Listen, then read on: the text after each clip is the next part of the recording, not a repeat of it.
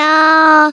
一个相信你的人。欢迎收听《电玩店》，我是电玩迪恩。本集节目依然没有人夜配，不过没有关系，这非常像极我们平常录音开场的节奏。那当然，呃，转眼之间又一个多礼拜过去了。那事实上，并不是自己不愿意来做一些更新，而是我自己在上周其实历经了一个非常特别的一个奇遇啊。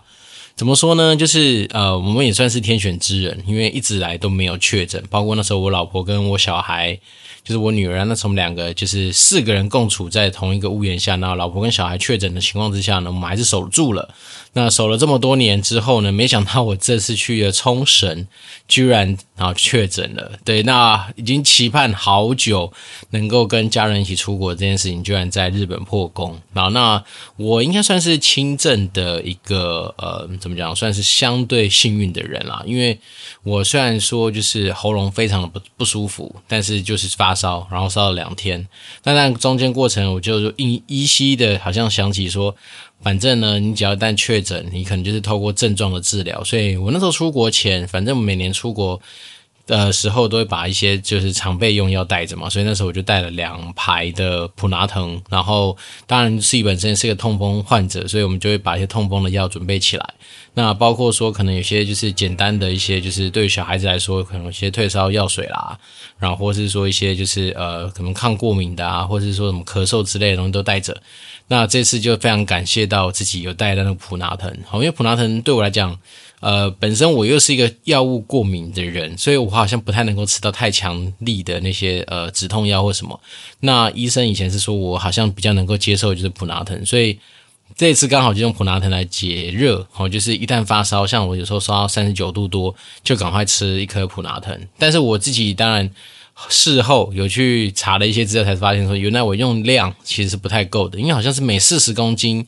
大概用一颗吧。那以我自己这么胖的人来说，至少两颗以上。但是我那时候我也不知道，所以就每次只要发烧起来，我就吃一颗。所以变成说效果可能不见得会是正确剂量上面来的有效，但是至少我自己的感觉是很明显，就是一旦发烧。那我就开始吃普拿疼，那大概就是每四个小时到六个小时，大概那个时间点，在前面比较密集的时候，就是这样去吃。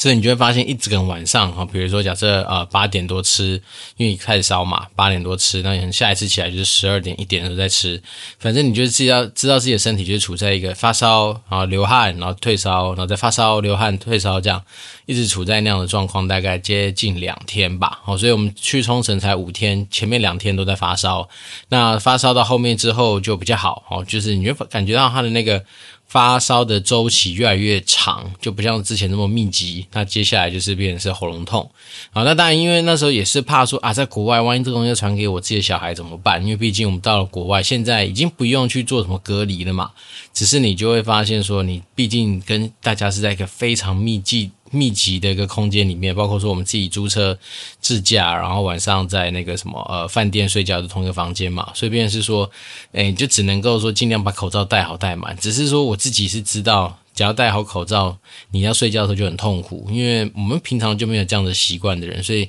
那几天就是都是把口罩密集的戴着。然后再进行说冲绳的旅游，那这东西怎么讲呢？其实也真的是一个很特别的奇遇。那我小孩子自己大概到第三天还是第四天，好像也撑不住，他就开始发烧。诶，可是有趣的地方是这样子，我那时候发高烧完之后，我去验，然后自己因为我反正就是怕说出国会有问题，所以我们就带这些快筛的一些东西。那我在呃日本验的时候就哇，就确定两条线嘛。那我的小孩子呢也是发烧。他也是有烧到三十九度多，可是呢，他怎么验就是验不到。好，我们帮他验两次还三次，都是基本上都是阴性的。那他也就顶多表示一下说，诶，他喉咙感觉怪怪的、痒痒的，好像就那一天还是某一个晚上有这样子的一个比较强烈的一个反应。但是呢，就过了就过了。好，好像第三天开始发烧，但是到第五天，就是我们回国当天的早上，好像一切什么事情都没有发生一样。哦，然后。说吃什么东西都不太会有问题，怎样就就变成很正常，所以这也是对我来讲很特别。只是说回来台湾之后呢，回来回国当天就是第五天反而是我们家那个小女儿开始发烧，而那时候我们只觉得她夯夯的，然后到机场的时候，我们有带的那个体温计嘛，就帮她量一下，哎呦，已经到了三十七八度，三十八度多吧，所以我们就开始给她用一些就是小孩子用的退烧药，那可能也就是一阵一阵，但是呢，回国的时候，我们那时候经过那个什么，算是。他也算是也是会帮你扫那个体温的地方吧，然后他就说：“哎，来帮妹妹量一下，就一量，哇，三十九度多。”然后当下就是把一些资料做一些呃登记嘛，他们可能会追踪一下，就是小孩子为什么发烧什么的。那回来台湾就觉得说怎么会呢？他突然就是这样发烧，然后他也是表示说他牙齿痛，他一直说他牙齿痛，那其实小孩子应该不是牙齿痛，应该是喉咙哪里不舒服。那我们隔天礼拜天。呃，一早就去挂了那种就是假日有门诊的地方，然后我们就是十一点多到，一路等到在下午一点多才看到诊。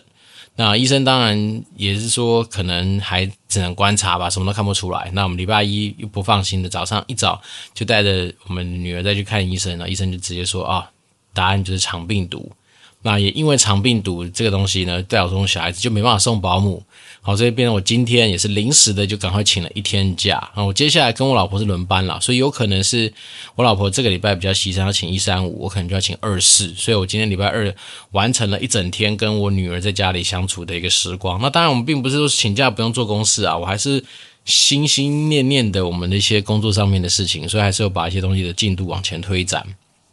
那只是说，毕竟你就是要带着一个有肠病毒的小朋友，所以你要去安抚他，因为他有时候呃呃怎么样？喉咙就是会痛，嘴巴就是会痛。他明明就渴，要想喝水，可是你给他喝水，他也是会反应说他很不舒服。所以呢，就是处在这样的一个状况。今天一整天就是陪这个嫩婴这样相处了一整天。那还好，他最近开始迷上了一些就是呃类似于 YouTube 啊，或是一些卡通的一些东西，所以我们还可以用这种东西来转移他的注意力。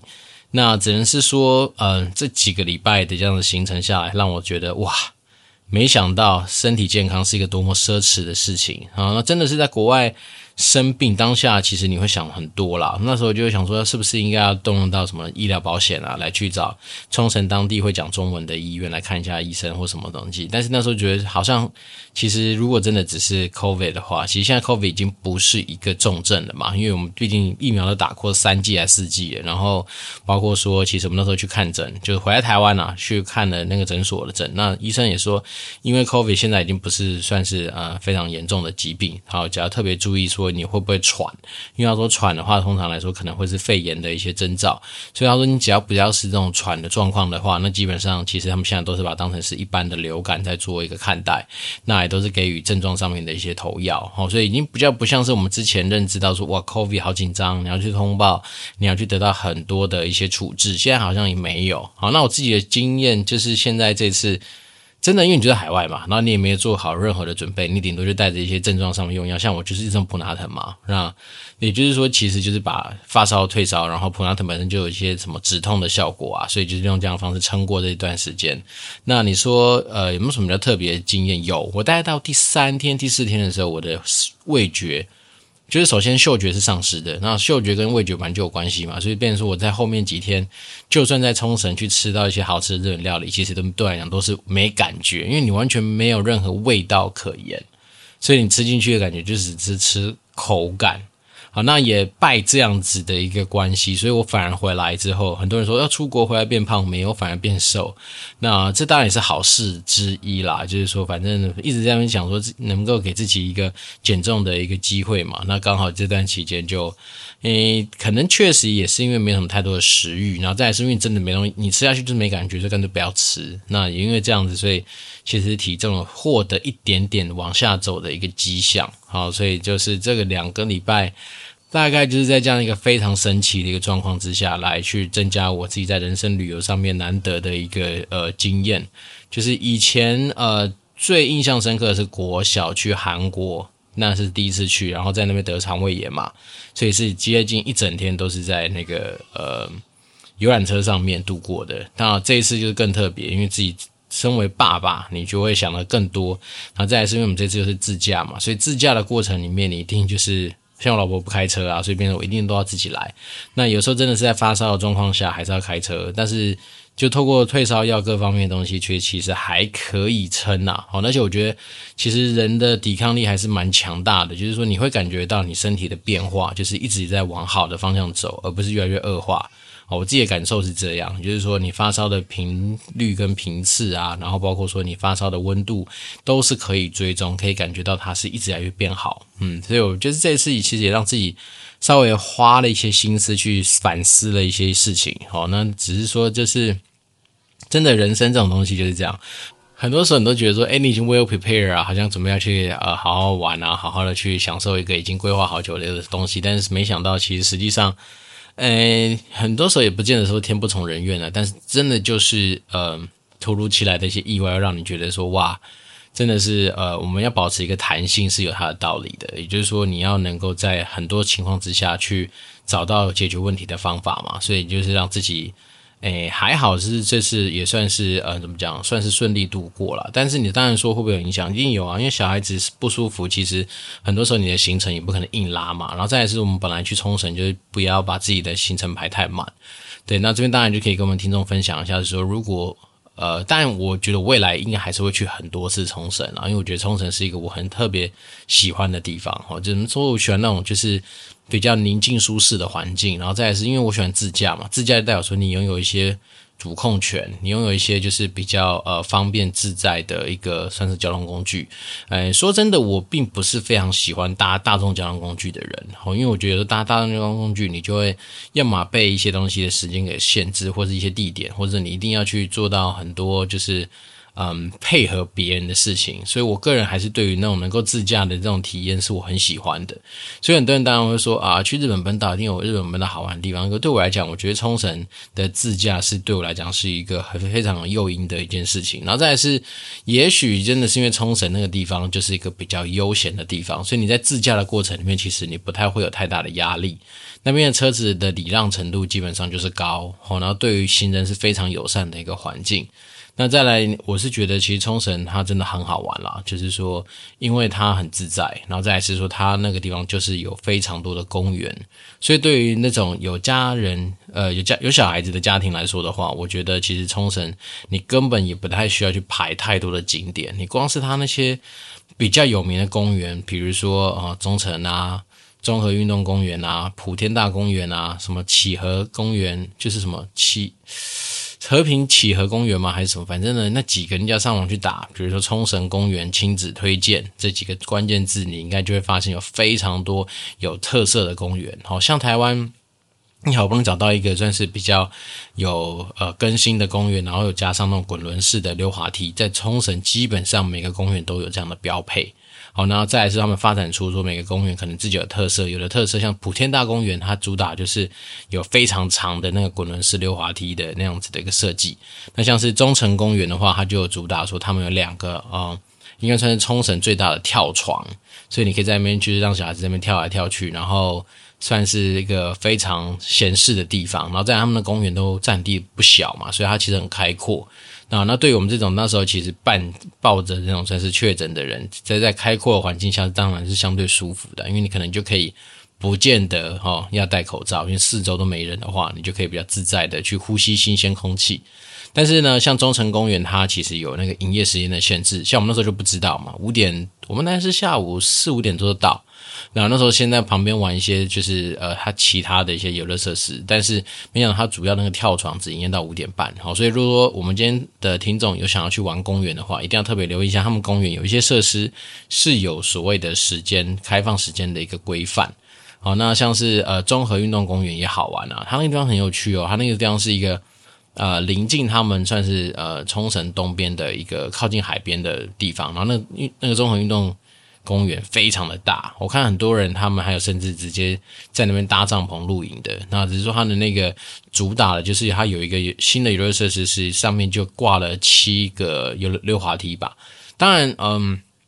看照片是蛮蛮壮观的，可是实际上去玩的话，我小孩自己反应是说，其实还好，因为它的溜滑梯带就是两层楼下来，所以其实你要说高也不高，说长也不长，哈。但是它就是你想得到的溜滑梯，它可能都给你一点，哦，螺旋状的、麻花式的，或者是说那种就是有那种呃小土球跳来跳去的，或者是说那种呃滚轮式的溜滑梯都有，只是说它就不长嘛，所以就对我的小孩子的吸引度就比较没那么高。好，但是它那边其实就是有趣的地方是，我觉得像是大小朋友要玩的游乐设施，他那边应该多少都有哦。所以我自己是蛮推荐大家可以去冲绳好好的玩公园就够了。好，那当然我们说真的，嗯。这次带小孩子，其实购物的欲望接近零啦，所以我们那时候虽然说我们试着想说，哎，是不是要几个时段哈？比如说有些时候如果中午太热啊，或者说有些时候是那种晚上吃完饭，其实可以去找到他们一些呃，比如说国际通啦，或者是他们可以可以去逛街的地方。可是像我们这次呃，一方面是可能是小孩子的状况跟自己的状况都不知道非常理想，所以我们就比较没有那么多呃硬要去购物的行程。好，不过说真的，他那边购物。据说啦，也因为疫情这几年下来，所以他们像是那个国际通的药妆店，其实数量减少很多，大概就剩两家。那再来是说，因为剩两家，所以它的补货据说没有到非常的及时，所以有些地方它的那个空货率还蛮高的。然后再来是说，可能是因为，嗯。据点下反映了，说也许的服务态度都比较到不像以前那么热情了，好，所以我们那时候就故意刻意避开国际通这个点，我们这次就没有去国际通，我们反而都是去，比如说像唐吉诃德，好了，我们就找了一个就是在我们饭店附近的，好，那这边这次也可以跟大家推荐一下，我们这次住在那个美国村的 Verso Hotel，好，那 The Verso 是 V E。S S E L Verso，然后它刚好就在那个美国村的靠近海岸的旁边。然后像我们这次住的房间还是那个什么海景房哦，所以其实每天你就可以打开窗户就看到海滩上面的人在那边嬉闹啊，然后看着海啊各方面，所以其实整个来说就是。很舒服。那我个人蛮喜欢美国村的地方，是因为啊，我本来就觉得我对美国的文化很喜欢啊，所以这样住美国村我就觉得很自在。那再来是说，我觉得美国村它算是一个相对来说，你要往北走、往南走。好，或是往东边、西边各方面，它都算是一个比较接近中心点的地方。所以我自己是觉得，像好，我们去任何公园，大概就是二十几分钟的车程就可以达。那我觉得这样子来对我来讲，就是一个非常相对舒服的距离。好，那像我们第一次去是住哪里呢？我们住恩纳，恩纳就是在美国现在更上面的地方，它有点偏向于就是整个冲绳的更中部的地方。不过恩纳它那边有名的就是比较多那种知名的。度假型饭店，好，比如说呃，Hilton 啊，比如说一些大有名的都在那个地方，然后他们也主打的是很多饭店有自己的私人海滩，好，不过只是恩纳，他要到其他地方去，它的距离上面就会稍微比较没那么中心点。那我个人觉得美国村不错，那美国村吃的东西也多，你要吃嗯异国料理那边当然是超多的，那再来是连锁体系的。一些呃寿司店哈，或是什么 ski 家、什么松屋等等这些东西，应该是非常的多。好，然后再来是说，如果你想吃，呃，像他们冲绳有一个东西叫 taco 饭吧，就是呃类似于不是做成 taco 饼的那种 taco 的内馅，然后加上饭上面去吃的，那选项真的很多啦。所以，比如说我自己觉得美国村，只是呢，美国村这次让我有一个很大的体会是说，它跟上一次我们去的那种热闹程度，其实。我觉得减少蛮多的，所以当我朋友问说：“诶，这次去冲绳，你有没有觉得人很多？”我觉得 我不敢说多，诶，因为比起我以前去的感觉，我觉得这次其实有些地方会让我觉得那种冷清的程度反而蛮明显的。就像美国村就是一个，好，因为美国村我觉得以前至少你去你会感觉到那种人气很满，然后就是很热闹的感觉。这次去好像就觉得。是啊，他那些那个灯光啊，那些晚上的霓虹灯打出来，还是有它一定的那个热闹程度。可是你在那种人气的感觉上面，就真的比较不像以前怎么样子的一个热闹。那当然也有可能说，这次好像很多听说什么国小生他们的那个什么月考被排在端午节之后嘛，是端午节吗？对，端午节之后，所以便是说他们可能很多人没办法出国。但是我不知道，我这种感觉就是那种。很难以形容的那种直画面的感受吧，就是以前我觉得美国村是真的相对比现在更热闹一些。那再来是以前美国村那个地标是一个摩天轮嘛，那这次去好像都他们说要拆掉了，所以它整体来说，它的整个那个区块的一些氛围跟它的一些嗯，我觉得它那种就是气氛，好，确实跟以前不太一样哦。那只是说，嗯。我觉得冲绳就是这样，你今年年纪不管几岁的人，应该都会找到你可以去玩的一个方式。那只是我们自己去冲绳的目的是为了亲子的行程嘛，所以当然就是以小孩子适合的为主。好，那像那个美丽海的那个水族馆，每次去，每次都觉得很漂亮。可是呢，这次去有一个比较不幸的事情，就是他们好像以前有两只金鲨吧。好，那这次去只看到一只，那查了一下才知道，发现哦，原来另外一只母的金沙大概在二零二一年的时候就就已经离开了。好，就是不知道是反正发生一些身身体上面的疾病还是干嘛就走了。所以变成是说，诶，这次去真的就发现金沙只剩一只。那但是这只也够猛了，它在那个。冲绳的那个美丽海水族馆里面已经活了二十八年了。那我只是觉得，哎，其实人类还蛮残忍的，因为金沙这么大只的一个生物，它就被关在一个水族箱里面关了二十八年，所以其实这个也是蛮，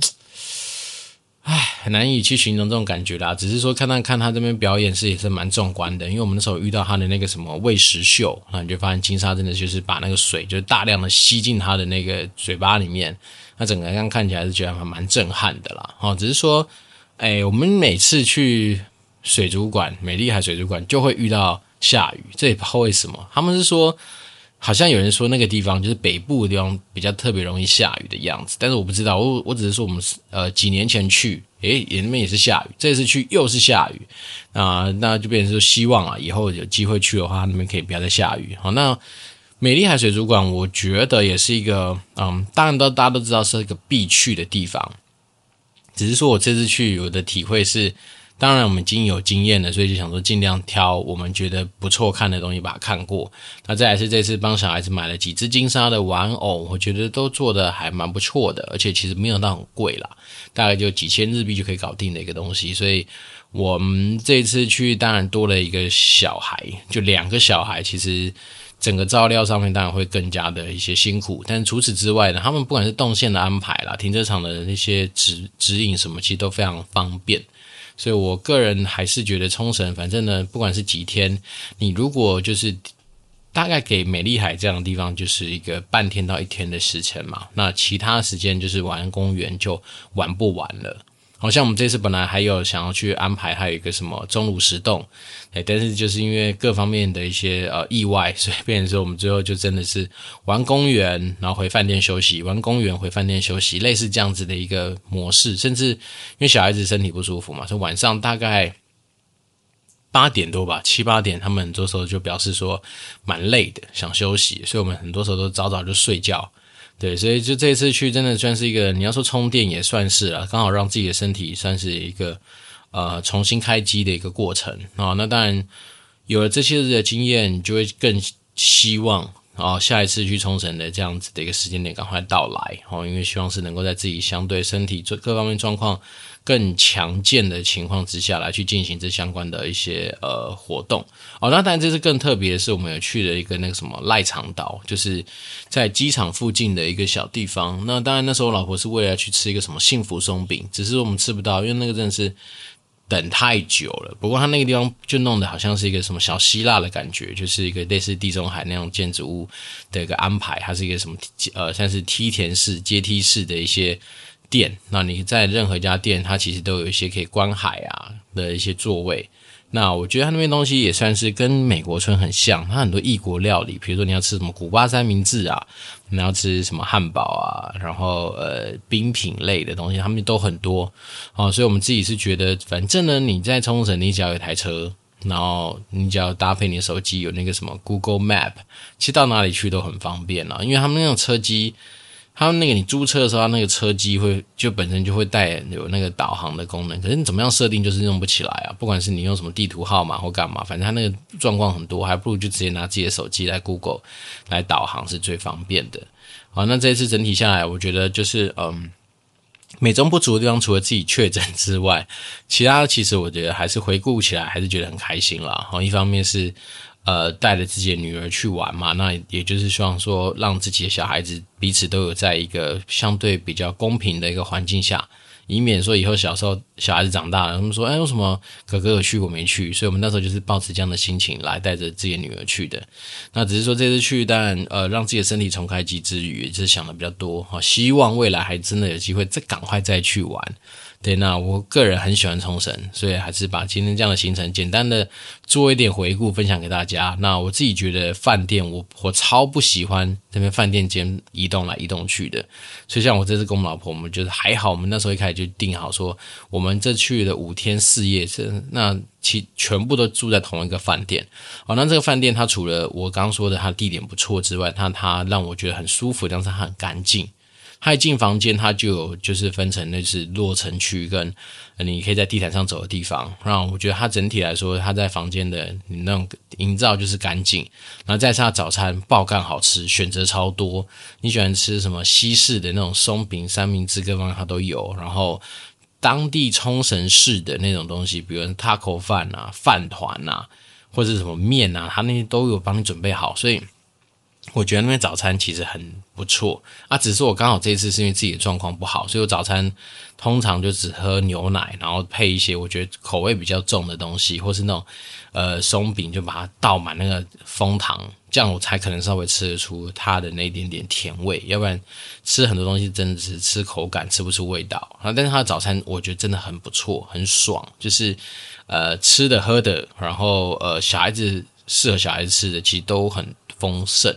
那我觉得这东西对我来讲就已经很满足了，所以当然，如果大家有呃有机会要去冲绳的话，不妨 Google 一下这一家饭店，然后它的旁边就有海边，所以你要去旁边海边玩也超方便的，你就是直接从它停车场就个门口可以出去走过去，然后走过去大概三分钟还是两分钟，反正就是非常近了。超近的，然后玩完海之后，你就算身体再脏，没穿你就直接往回往回来去饭店，直接回房间去洗澡就很方便了。所以我觉得还不错。它虽然不是那种自己圈起来的那种私人海滩，可是已经跟那种就是私人海滩的效果大概相差不远了。所以我整体来说，我就是很。我个人很满意这家饭店的一切，好，所以我自己是诶，就把它推荐给大家。那我这次确实没有吃到什么特别，我觉得强大好吃的玩意儿啦，这是稍微比较美中不足的地方。不过他们那些便利商店的东西，有些东西真的是晚上肚子饿去买来吃都还可以。可是我这次有个体会是，我觉得为什么日本的东西很多都好超级咸呢？像我当时在便利商店买的饭团很咸，然后我那时候在那个呃。某一个卖场吧，吃那种就是美食街的，他们也是那种老字号的什么呃猪肉冻饭还是什么的吧。哇靠，那超级咸！我居然那个冻饭我只吃了三分之一碗，我就吃不下去，因为真是太咸了。对，所以就是嗯，对，这次真的有见识到，人家说哎，日本有些东西真的是蛮咸的这件事情，这是我觉得蛮特别的体验啦。然后这次反而是没吃到烧肉，哈哈，也是一个蛮。对，列入未来把它吃回来的一个准备里面吧。对，那我们这一集没有新的听众留言，呃，非常像极我们平常录音的一个开场跟结尾。那当然，最后就把一些时间还给大家，祝福大家有个愉快的一周，不要跟我一样在这种时候 莫莫名的在海外确诊啊。不过我现在我相信应该已经都差不好了，差不多了，所以我们才能够有这样新的一集的开始。那当然以后就是会不定期的回顾一些就是在之前播放次数比较多的一些集数，让大家去回听听一下了。因为我相信我们应该多少还是会有一些新的听众加入。那与其大家从头开始听，不如我们有时候把一些精华整理出来给大家。那当然我还是比较希望说，如果大家真的有什么呃希望迪恩可以聊的话题或内容的话，都算欢迎随时让我知道，那我们就可以持续。的把一些自己的想法跟看法更新给大家，那最后当然就祝福大家一个愉快的一周。然后我们这边是电玩店，我是电玩迪恩，我们就持续保持联络喽，拜拜。Müzik